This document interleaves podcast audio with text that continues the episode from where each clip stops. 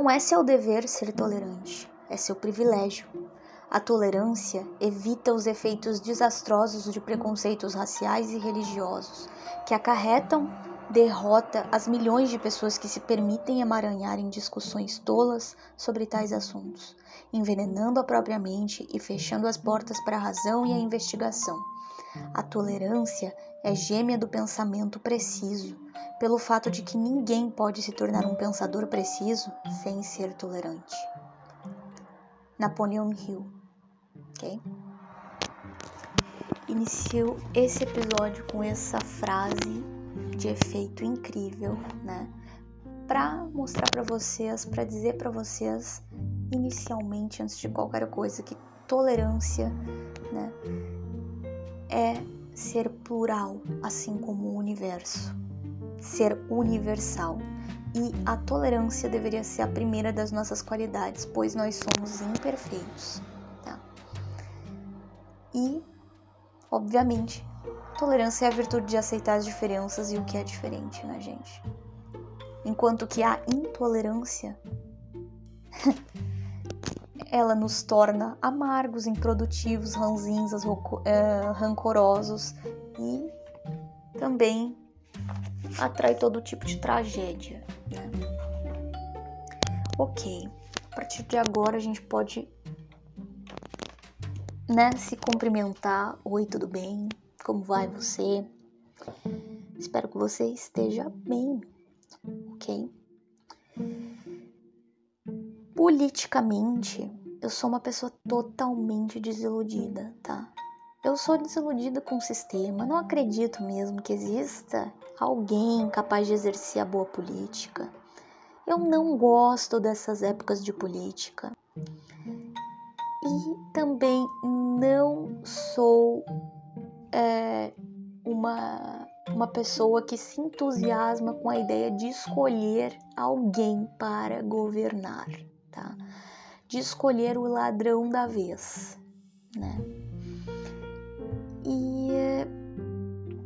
Eu tive uma fase em que eu conversava, eu falava, conversava bastante sobre isso, né?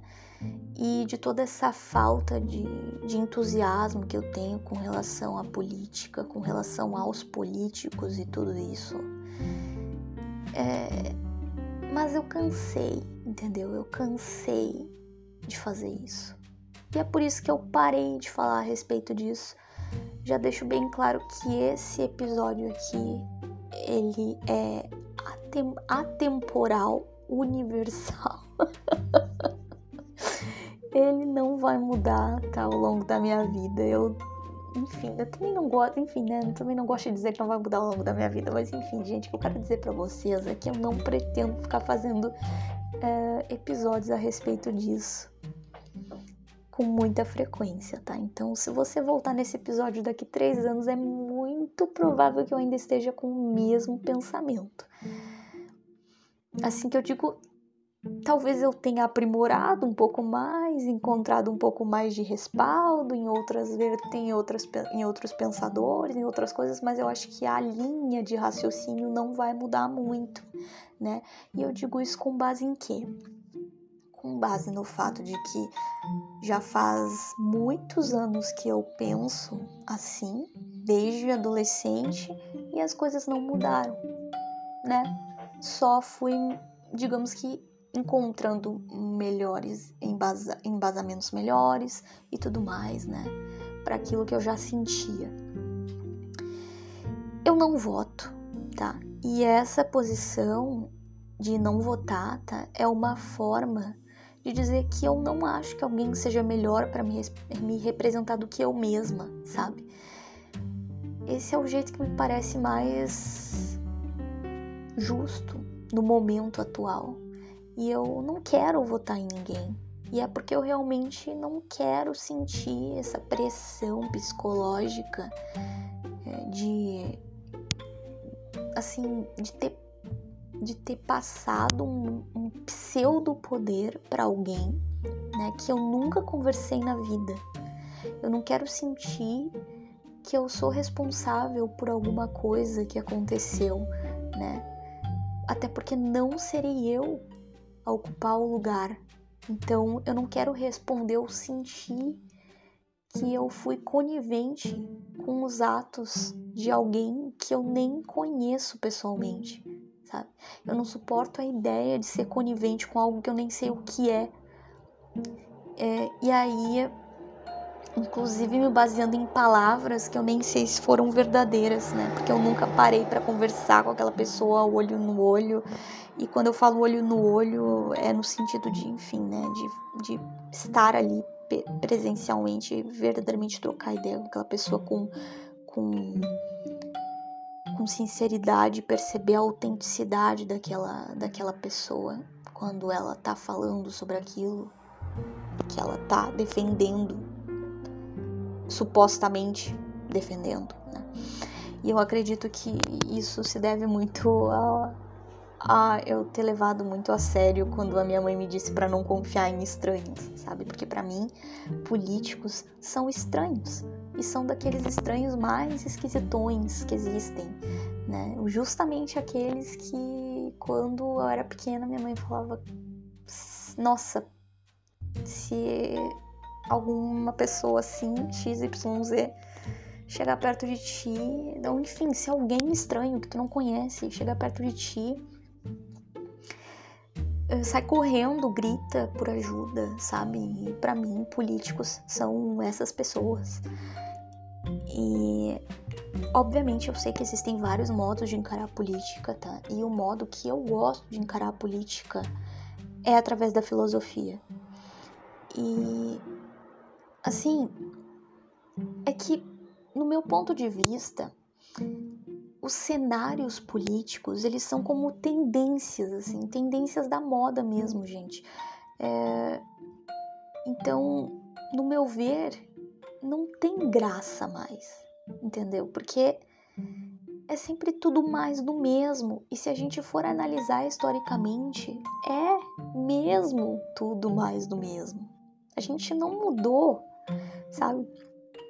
O cenário político atual ele é atual desde antes de Cristo.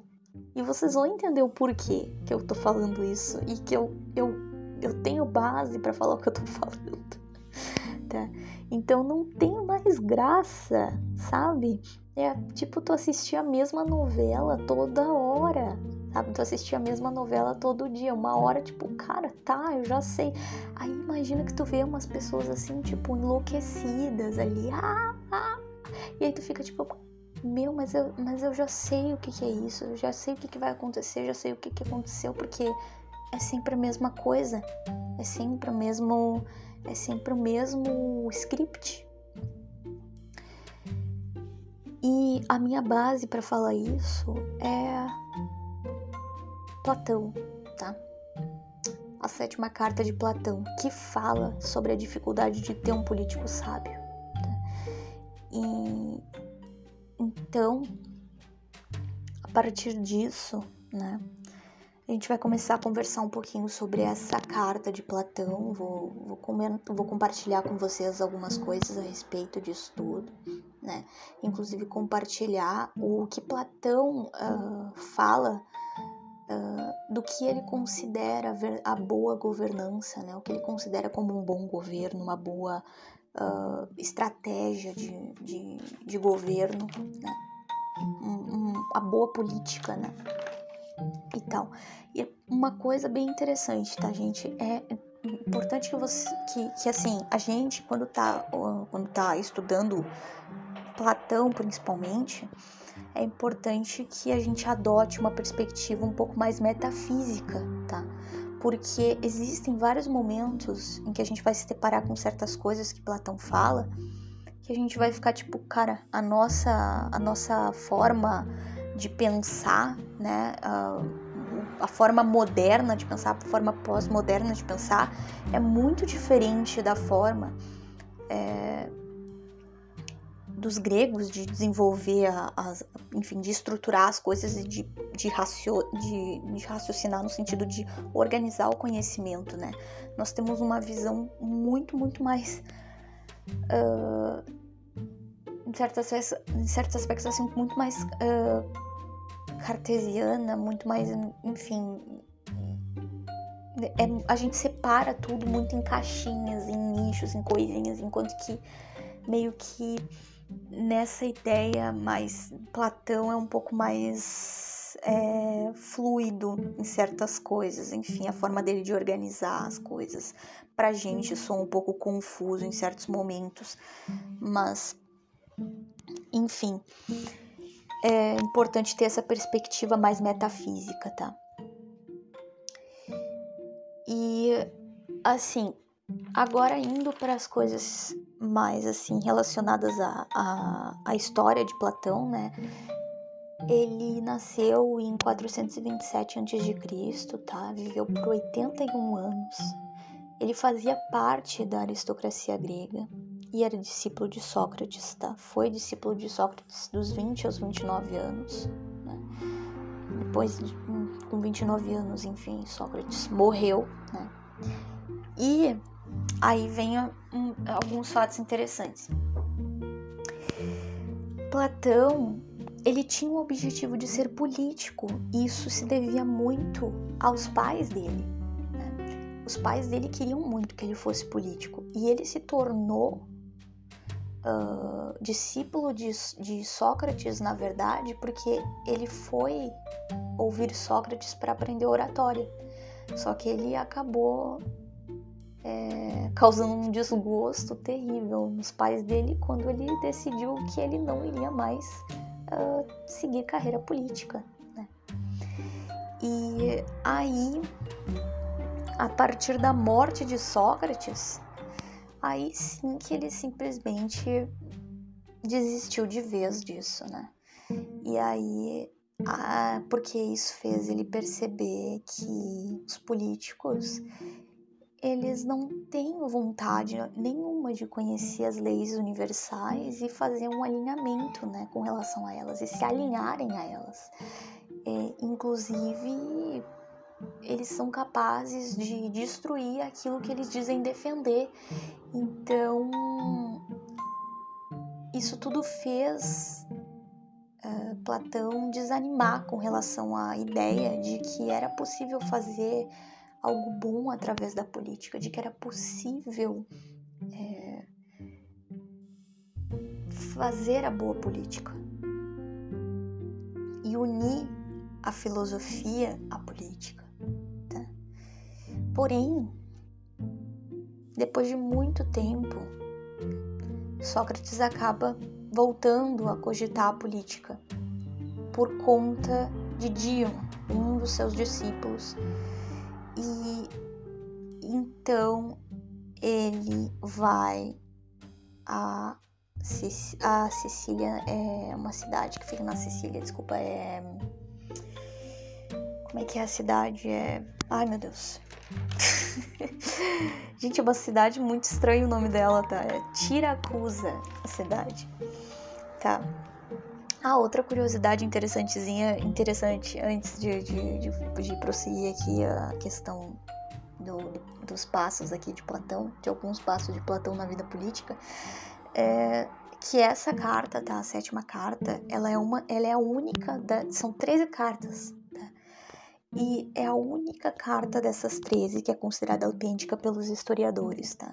Tendo em vista isso tudo com base, porque quando a gente vai analisar uh, os livros A República e as Leis de Platão, eles ornam, filosoficamente falando, com o conteúdo da carta 7. Né? Então isso tudo meio que traz uma, uma traz um embasa um pouco mais essa questão do da veracidade dessa carta, né? E tal, com relação a ser da autoria de Platão e tal. Claro que existem outras questões e tal, outros critérios relacionados a isso. Inclusive existem alguns alguns tradutores que comentam a respeito dessa questão dos critérios serem serem muito volúveis, serem coisas muito assim que mudam de, de como se fosse de estação para estação, assim, de acordo com a época vão mudando, porque algumas cartas que eram que eram consideradas ou que eram consideradas é, autênticas deixam de ser, outras outras passam a ser, enfim. Mas gente, é isso que eu tinha para comentar só, tá? Depois a gente. Agora a gente volta pro, pro, pro, pro Platão aqui, pra vida dele, para as coisas que ele estava fazendo. Então, quando Platão aceitou o desafio de ir para Tiracusa, né, que foi um desafio proposto pelo Dion, tá? que é, fazia parte, ele tinha aí uma. Um, ele estava ligado ao, ao tal do tirano Dionísio, né? Ele era sobrinho ou cunhado, alguma coisa assim, do Dionísio. Tá? E ali Platão viu o acho que é o que chamam de kairos, né? A ocasião, né? Uma, uma oportunidade, uma ocasião boa para promover a reeducação com base no fato de assim de que parece que o Dionísio ele se demonstrava é, se demonstrava receptivo à filosofia de, de Platão o que depois a gente vai perceber que eram outros interesses aí que estavam envolvidos, né? Na verdade, Dionísio queria só o título de ser amigo de Platão, o título de ser próximo de Platão, então, coisas nesse sentido. Para também ser, de certo modo, ter uma, um título de ser um homem sábio, né? Afinal, amigo de Platão é um homem sábio, né? E tal. Mas Platão, ele aceitou esse desafio porque ele realmente acreditava na possibilidade de reformar o caráter uh, do desse tirano através da filosofia, né? Até porque é, na visão ele na visão de Platão, na visão política de Platão, o verdadeiro governante, né, ele precisa ser sábio, né, ele precisa ser um verdadeiro filósofo antes de qualquer coisa.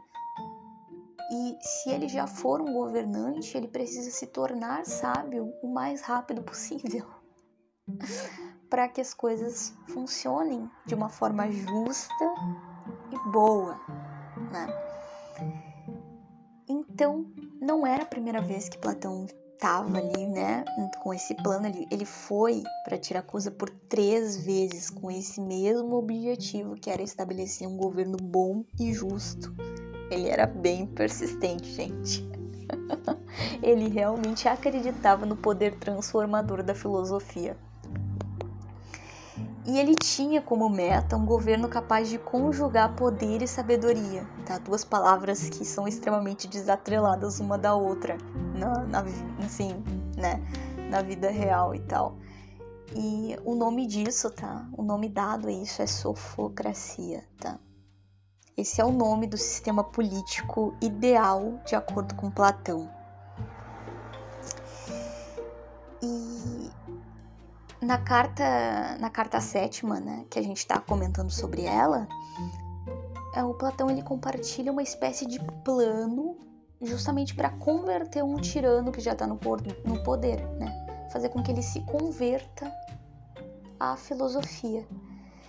E essa experiência de Platão em Tiracusa tem muito a ver com a necessidade dele de unir o discurso à ação, para não ser acusado de ser somente um homem com palavras bonitas, mas que não pratica quando vê oportunidade, né? Então, uh, ele tinha essa, essa necessidade aí de unir o discurso à ação, sempre. Não era só uma coisa assim, ah, eu falo, falo bonito aqui, mas enfim, quando vejo uma, uma forma de tentar colocar em prática, né, aquilo que eu, que eu acredito, eu me eu me abstenho. Não. Infelizmente, Platão não conseguiu persuadir o, o Dionísio e a ideia de uma cidade governada por filósofos acabou que ainda permanece somente como uma utopia, né, gente? Mas enfim, não que. Aí eu entro no questionamento, né? Será que a ideia de de um lugar, de qualquer coisa governada por pessoas tolas, é, assim, tipo assim, a ideia de que algo vai dar certo sob o poder, sobre o governo, sobre a, o controle de pessoas tolas, também não é uma espécie de utopia.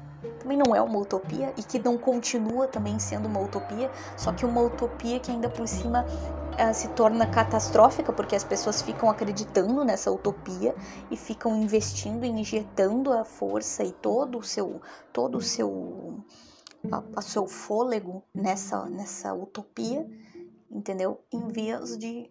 E aí aquilo que verdadeiramente pode fazer muito mais sentido. E aos poucos a gente vai entender melhor ainda o porquê que faz muito mais sentido que uma cidade governada por filósofos dê certo do que uma cidade governada por pessoas que não têm amor nenhum à sabedoria né, ao conhecimento, enfim. Ou então, não. Enfim, acho que vocês entenderam, né? Gente, o que que aconteceu, né? Nessa terceira viagem aí que o que o Platão fez, que Platão fez aí até o para para esse lugar aí, para essa cidade de nome estranho. Foi aí assim que a máscara do, do dele do Dionísio caiu, né? Vamos dizer assim, porque foi aí que o Platão percebeu assim que na verdade Dionísio ele estava só tirando onda ali, né? Tava brincando com a sabedoria que ele adquiria através do Platão e articulando uma dinâmica super pérfida com ele e com o Dion, né? Entanto que o tirano ele proibiu Platão de sair da cidade, reteu os bens do Dion por intrigas pessoais, e Platão só conseguiu sair da cidade com a ajuda de um, de um filósofo e matemático que era super diplomático, inclusive. E aí ele conseguiu. O nome desse filósofo é Arquitas de Tarento, tá? Que nome, hein? Seguindo.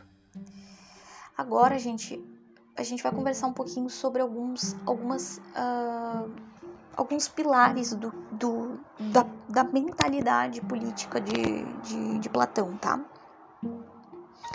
De acordo com Platão, o rei, né, que a gente vai falar o rei, mas vocês entendem, né? O político, o líder, enfim, ele deve, ele deve dar um exemplo com a própria vida, né? Para ganhar e merecer a confiança. E o pastoreio, digamos assim, da política e das almas consiste em ser exemplo, ser espelho de si mesmo e dos outros, governar a si mesmo para poder governar os outros. O, o político ele tem o dever de, assim, ele deve apenas olhar para o seu, pro seu povo. E essa, uh, essa, esse olhar é, é uma arte, né? A arte de olhar tem um caráter duplo. O olhar político ele pode ser feito com violência ou livremente aceito. E Platão define esse primeiro como tirania, né? e oferece postulados para a execução do segundo tipo, né?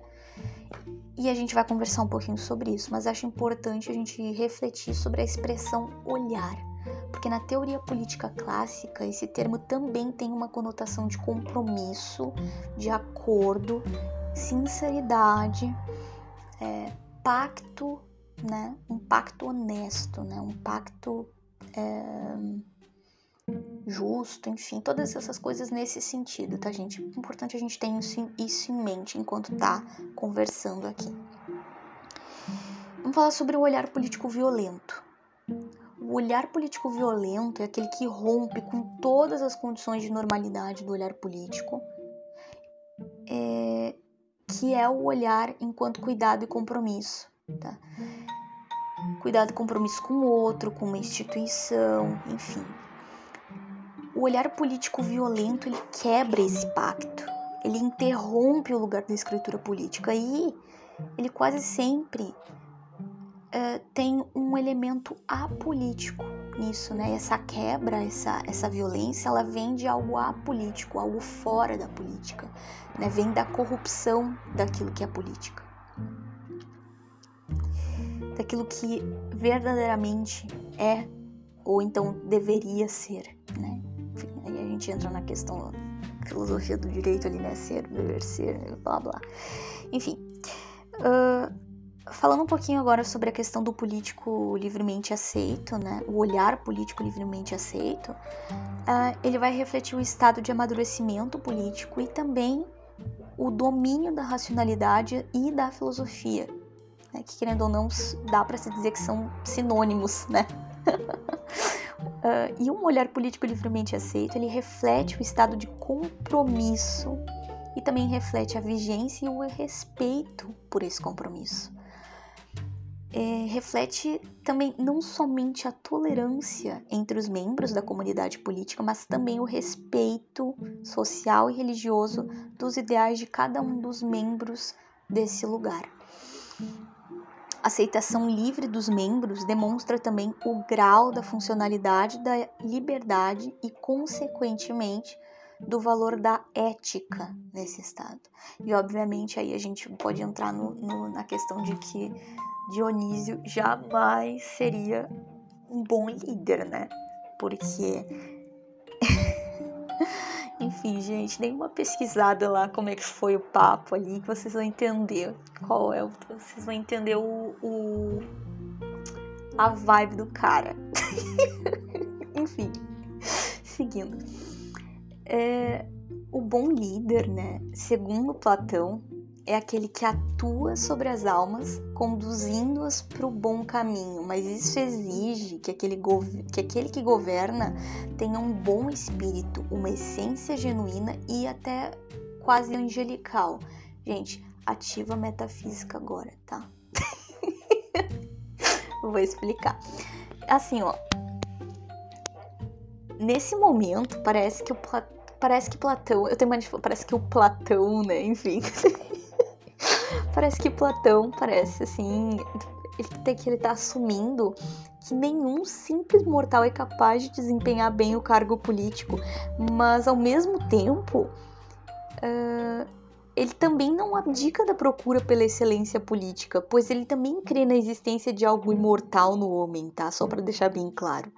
Mas isso não pende para religiosidade, tá? E sim para o caráter do que é belo, do, do que é perfeito, do que é bom e do que é justo. Gente, importante aqui: perfeito. O perfeito nesse sentido, uh, ele advém, salvo engano, ele advém de algo chamado. É, deixa eu até dar uma olhadinha aqui. É, ele advém de, um, de uma palavra que não é que não é não é perfeito no sentido de, de, não, de não ter defeitos, mas sim de servir ao propósito, tá? É perfeito no sentido de que serve ao propósito. E se eu não me engano, tem uma palavra para isso que se chama entelequia. Uh... É, gente, é bem isso, tá? Inclusive faz sentido entelequia tá no meio do, do assim, da, o perfeito no, no, no, no sentido intelecto da coisa, faz super sentido ter a ver com Platão, porque é, uma, é um conceito aristotélico, enfim, ah, ligando tudo aqui, blá blá. Tá, e sim, tá, é, tem a ver com intelecto, tá, gente? Só para deixar bem claro, porque tá, ai, o perfeito, mas o ser humano não é perfeito, não é isso, é servir ao propósito. Aquilo que serve ao seu propósito é perfeito. Tá? Uh, seguindo em frente. Aquele que quer verdadeiramente seguir a comunidade sabe que deve, com todos os meios, imitar esses atributos divinos, mas também sabe, tá? Também sabe que será visto como um esquisitão por outros, e foi isso que aconteceu com o Dion, tá? Ele assimilou os ensinamentos de Platão mais que qualquer jovem da sua idade e do seu tempo, e isso fez ele se tornar uma pessoa odiosa aos olhos da tradição e dos costumes do lugar que ele vivia, que era extremamente punk o negócio hein? Era um bagulho, era louco por lá.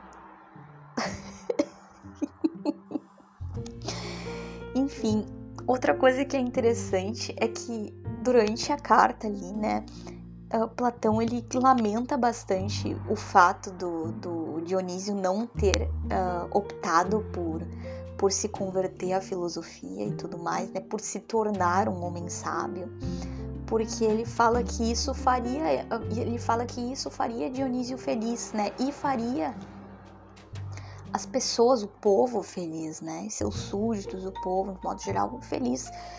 E aí o que, que é nesse sentido? O que, que é a felicidade para Platão, né, nesse sentido político da coisa? É a vida de regras e leis justas, né? É a vida que é ativa e contemplativa ao mesmo tempo, tá? É nesse sentido a definição de vida feliz do governante e dos súditos. Só que Dionísio, ele estava numa situação de um doente que não quer se curar. Então, nesse sentido, inclusive, é, o Platão ele fala que qualquer filósofo, qualquer, por exemplo, qualquer médico, filósofo, enfim, que verdadeiramente se preze, se retira de uma situação dessas. E se não se retira é porque é covarde. Tá? Ele, ele chama pessoas que não se retiram de uma situação similar a essa ou igual a essa como um covarde. Tá? covarde. Bah, eu achei pesado, hein? Achei afrontoso, achei legal, hein? Gostei. Pode continuar, Platão. Continua que eu gostei. Então, Platão também sugere que no dizer político e no aconselhamento político, a verdade deve estar acima da própria vida. Cara, eu, eu concordo tanto com isso, Senhor amado e nada associado ao âmbito familiar, pois isso permite manter a lógica e a objetividade na hora de decidir as coisas.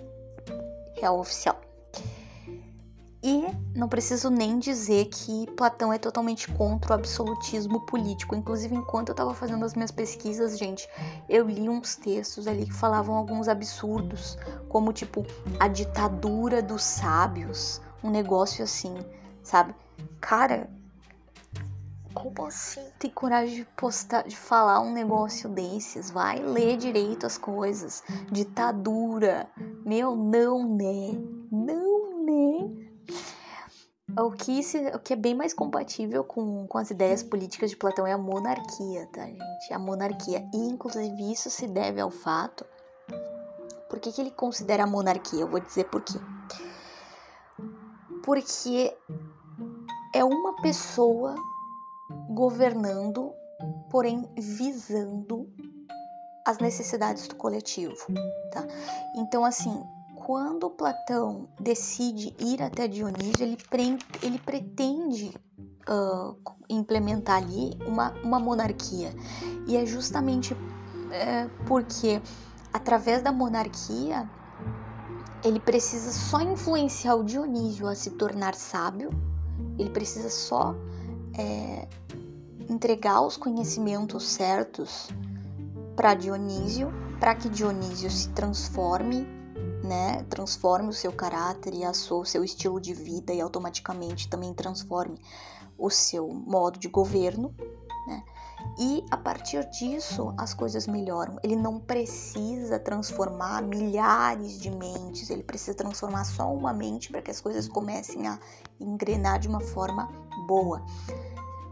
Gente, nesse sentido que a gente está falando aqui, é algo bom, porque verdadeiramente o objetivo, a fundamentação filosófica, a fundamentação de Platão era algo bom, era algo justo, era algo belo, era algo perfeito, era algo que visava o bom caminho, tá? Então é por isso que isso é favorável. Tenham isso em mente, tá? E essa tentativa de aproximação do poder, né, ela não se trata de uma mera prática retórica da parte do da parte de, de Platão, né? Porque prática retórica, ela não se trata, ela se trata só de, de meras tentativas de convencer o outro e, e não necessariamente através da verdade, né? É, o que o que Platão estava tentando fazer é ajudar Dionísio a ser autenticamente bom e justo, a modificar a essência de Dionísio, né? Então, era algo que visava ali aconselhamento real, né? E inclusive assim, essa experiência que Platão que Platão teve acabou fazendo com que ele chegasse numa, numa ideia assim bem até pessimista, dá para se dizer, um pouco um pouco extrema, de que não vale a pena dar conselhos a ninguém de, de mão beijada, assim, que, que, não vale a pena, que, que só pode dar conselhos para alguém se tu tiver certeza que essa pessoa vai realmente escutar esse conselho. E outra coisa que é interessante a gente ter em mente é que assim, por que, o que, que impossibilita a boa política, né? Por que, que Platão era tão descrente com relação à política, tendo em vista tudo isso que a gente conversou até agora? Porque não existe amizade e não existe amizade por quê? Porque os valores principais da ética e da moralidade desaparecem, tá? Justamente por não existir amizade, que, é, é, não existe ética e moral, né? Então não tem como estabelecer um vínculo, um vínculo de amizade numa, num contexto desses.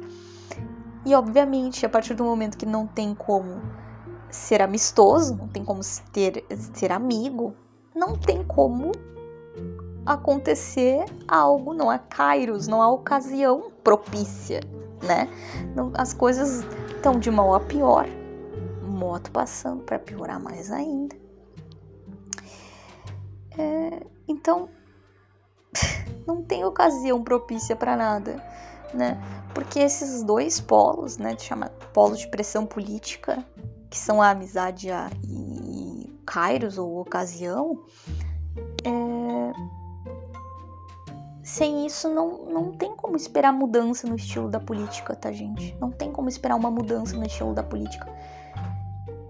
E a solução disso tudo, obviamente, assim, é a filosofia, que é o que fornece a ética e a moral e que possibilita a prática da verdade né? Muito necessária. Verdade que educação filosófica é primordial, galera. Não tem como mudar isso aí, tá?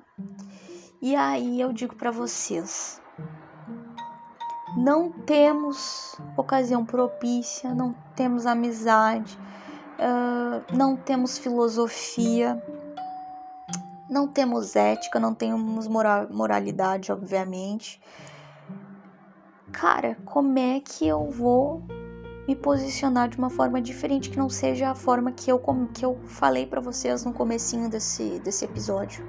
Porque assim, é, no meu ver, a participação nas atividades políticas, ela deve ter como horizonte principal o espaço da verdade, tá?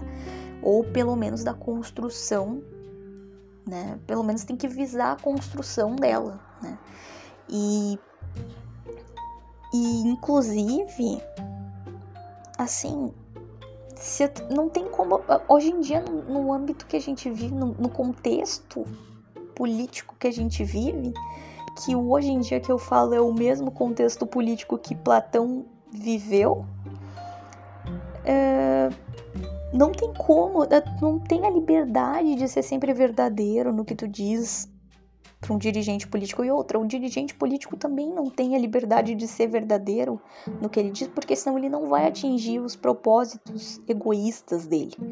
Então, é, essas pessoas, por exemplo, assim, a, a participação, ela, a filosófica, ela não existe, nem tem como existir. Então, a filosofia, a, a, a política a filosofia como política ela se torna impossível até os dias de hoje.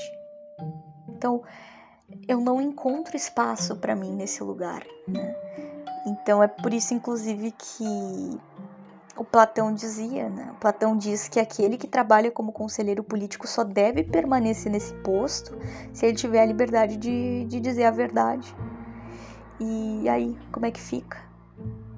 Porque se ele diz a verdade, ele perde o posto. Se ele não diz a verdade, ele perde a credibilidade dele enquanto filósofo. Ele perde o. o ele, ele deixa de, de ser um verdadeiro filósofo, né? Ele deixa de ser sábio, ele deixa de ser um amante da sabedoria verdadeiro, né? Enfim, tal, autêntico.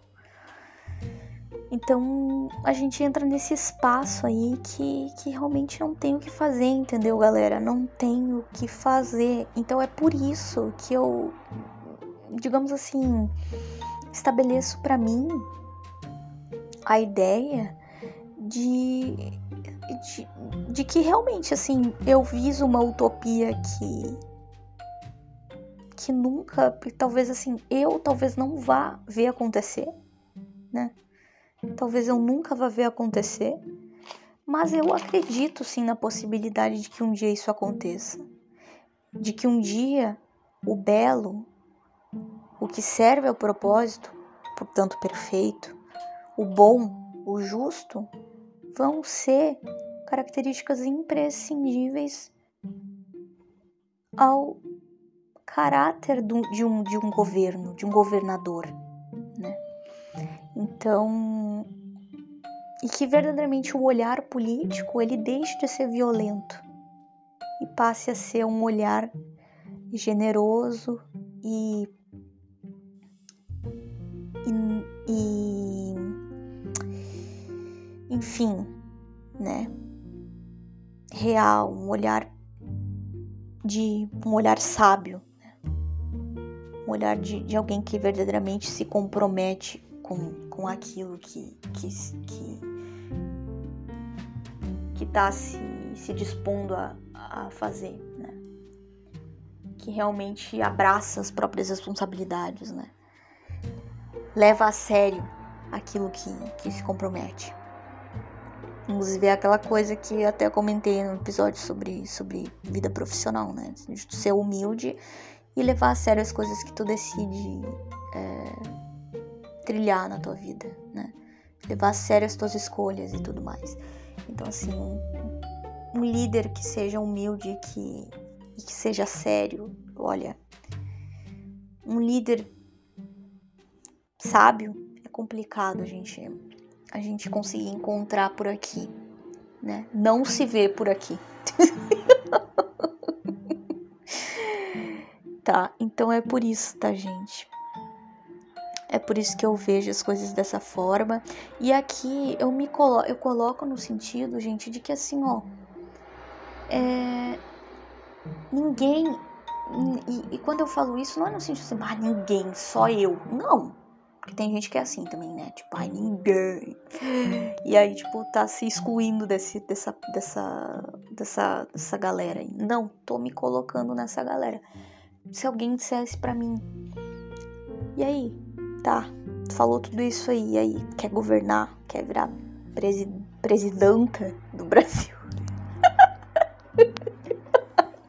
quer virar presidente, quer, sei lá, quer, quer ter um cargo aí de poder, blá blá. Não quero. Valeu. Brigadinho, tô seguindo a minha vida aqui.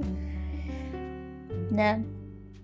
Prefiro comprar meu Uno com, e, e pagar em parcela de em 300, em 300 vezes do que, do que entrar em qualquer negócio desse tipo. Por quê? Porque eu não, eu não me considero apta a exercer a boa governança.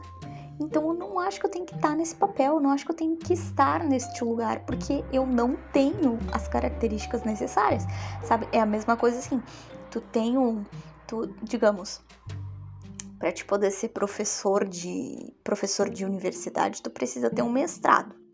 Como é que eu vou querer, enfim, a pessoa me chama aqui, eu tô, eu sou ainda uma aluna, eu ainda estou cursando faculdade, não tô nem, enfim, não tô nem numa pós. Aí a pessoa chega e me pergunta, e aí, quer dar aula na, na, na universidade XY?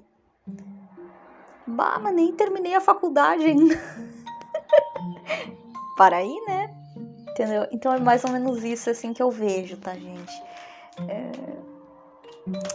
é isso, tá? Receber o posicionamento político meu, né? Meu entre mil aspas, né? Não é meu nem de ninguém. É, um, é uma forma de ver as coisas e que nem fui eu que, que enfim, que nem fui eu a primeira a pessoa a